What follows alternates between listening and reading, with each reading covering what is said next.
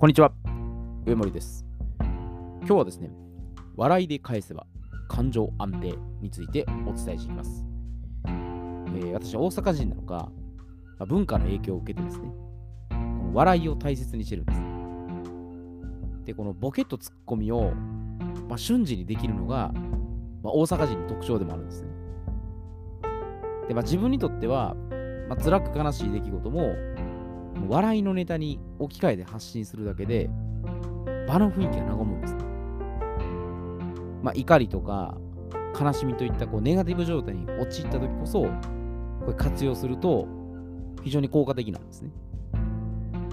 で、これ例えばですけど、まあ、私が失恋してですね、落ち込んだ時に、どのようにしてこう笑いで返して感情を安定させるかっていうのを、まあ友人との会話で再現してみます。あくまでこれ、あの、想像上の話というふうに、思って聞いていただけたらいいと思います。で、関西弁全開なんで、なんかちょっと、えっと思われるかもしれないですけど、まあ、そのあたりはご了承ください。で、まずですね、私が、昨日、彼女に振られちゃったよと。ショックすぎて立ち直れないかも。友人が、え、嘘だろと。何があったのと。最初は、些細なことで軽くじゃれていただけなんだ。そんなことで揉め事になったの ?1 ヶ月前にクリロナのようなバッキバキに言われたお腹にするから筋トレ頑張ろうわ。そう彼女に宣言してたんだ。それは何が何でも頑張らなあかんな。ひょっとして筋トレやらんかったんかいや、最初の3日間は真面目に取り組んでたんよ。4日目の朝にまさかの寝坊やらかしたんだ。それ継続できない人のあるあるやな。一度でも途切れた瞬間にやらなくなるよな。正直に言うと、3日目で俺にはきつすぎるって思ってたんよ。あー、あと27日間も続くのか。大変やなと。まあ確かに3日三月3年って言うしな。まあの3日目にはまってしまったわけやなと。なんで寝坊したんやろうな。ほんま情けないな。三日坊主ならぬプロのサボり師やわ。詐欺師顔負けのサボり師やんとサボリーマンやな。詐欺師でも口ではええこと抜かすからな。そうだな。詐欺師以上の口だけやろうやな。見ろよ、このたるんだお腹。触ってみろよ。つまめる脂肪が気持ちいいやろって。アホかお前はって。冗談言うような早く筋トレ再開せえよって。そんなボケたこと言ってるから振られし続かんのやで。もう堅苦しいこと言うなよって。大阪人の気質やないか。いつものノリ突っ込んでくれよって。お前だから友人としてはっきり言うけど、これは肝に銘じとこうがええぞ。女性はなって、嘘つく男は大っ嫌いやぞ。カッコつけてくっさぎだけいいこと言っておきながら、ちょっと辛いことがあると何かにつけて言い訳して行動しない男は瞬時に軽蔑するんやで。マジかよ。めっちゃ腐って刺さる感じがするわ。言い訳せず一生懸命に真剣に取り組む男こそ、正真正銘本物男の証だよな。作和紙握るなんてかっこ悪すぎやわって。よし一丁筋トレ再開するか。その域だな。1ヶ月無心で集中すればできるで。1ヶ月後見違えた姿で彼女の前に現れたら絶対にびっくりすると思うで。まあ、こんな感じですね。まあ、これちょっとあの、最後の方はかなりちょっと違った方向に行ってましたけど、まあ、あの友人のね、これ確信をつく、まあ、強烈なアドバイスになったんですね。男女の心理に発展してますけど、まあ、これでも時と場合によって見極めするってことも大切なんですね。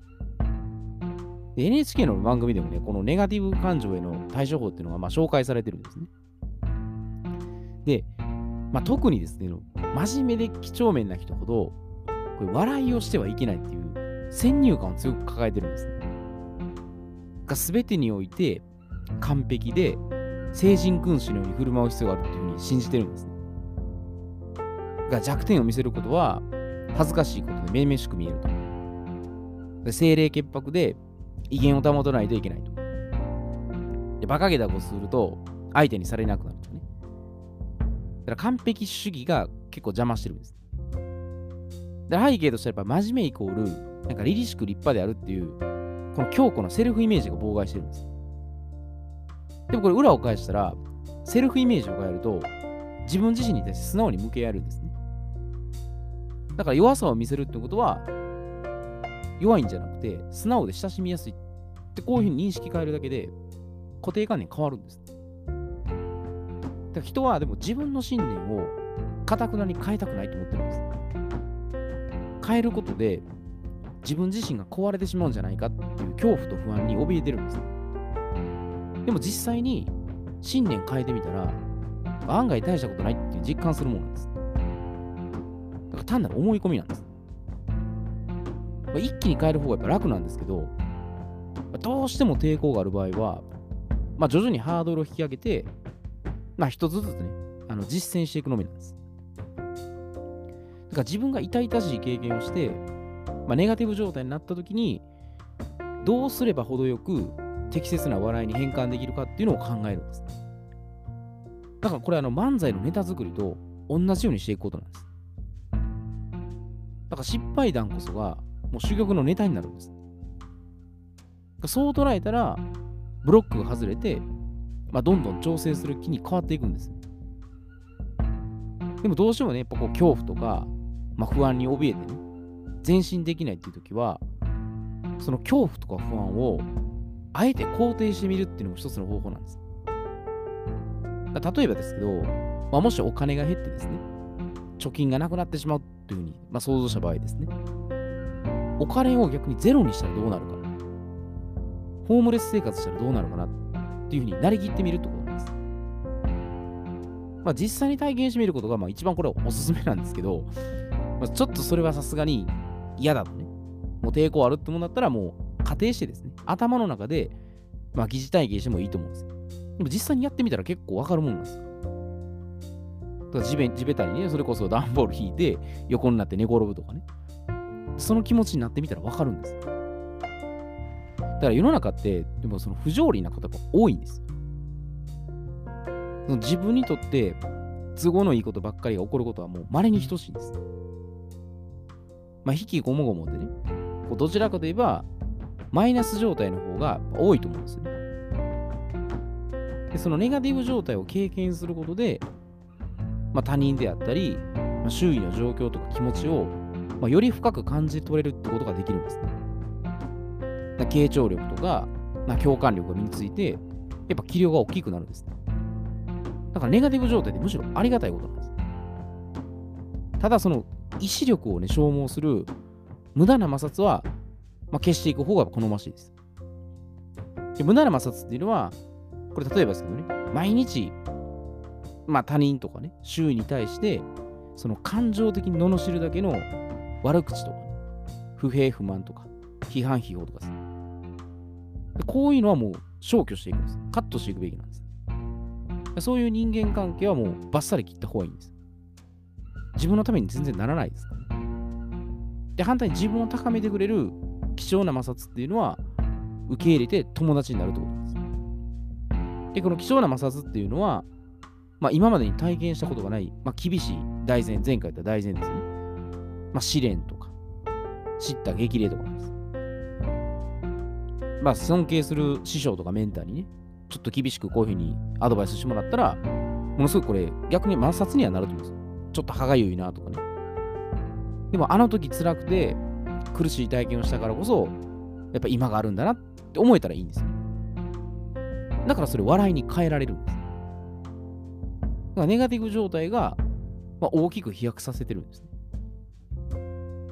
右肩上がりのなんかあのエスカレーター方式で、ね、トントン拍子に進むってことは、これ笑いをつかみどころどころが、まあ、進化向上の機会すらないんです。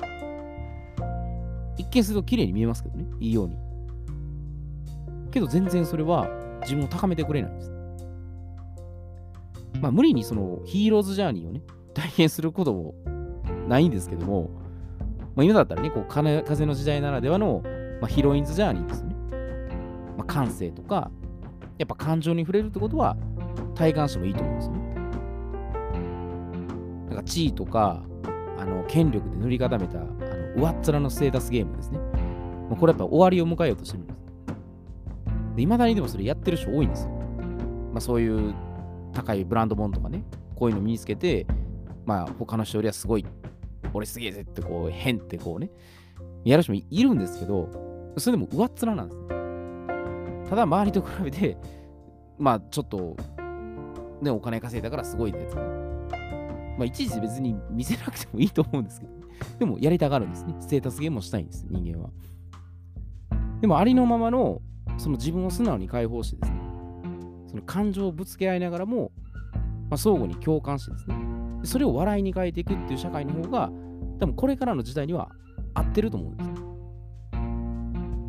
だから今までのその、ね、お金とか権力とかでしがみついてたことが、まあ、風のように吹き飛ばされるっていうのが、まあ、本当に風の時代なんです。だからどのタイミングでその自分のネガティブと思ったことを、まあ、さっきのね、お腹じゃない、お腹触ってこう、笑いに変えるとか。まあ、あの時あんなね、苦しかったけど、まあ、あれもちょっと今となったら笑えるねってぐらいの、その笑いなんですね。そしたら感情は安定するんです。まあ、それをただ単に、ね、腹立つとか、そんなれと思うだけだったら、安定しないです。やっぱまだその嫉妬心があるんですね。苦しみとか執着してるんですね。それをいかに、まあ、安定した状況にね、まあ、自分でコントロールするかなんです。でもこれはでも体験しないと正直わからないです。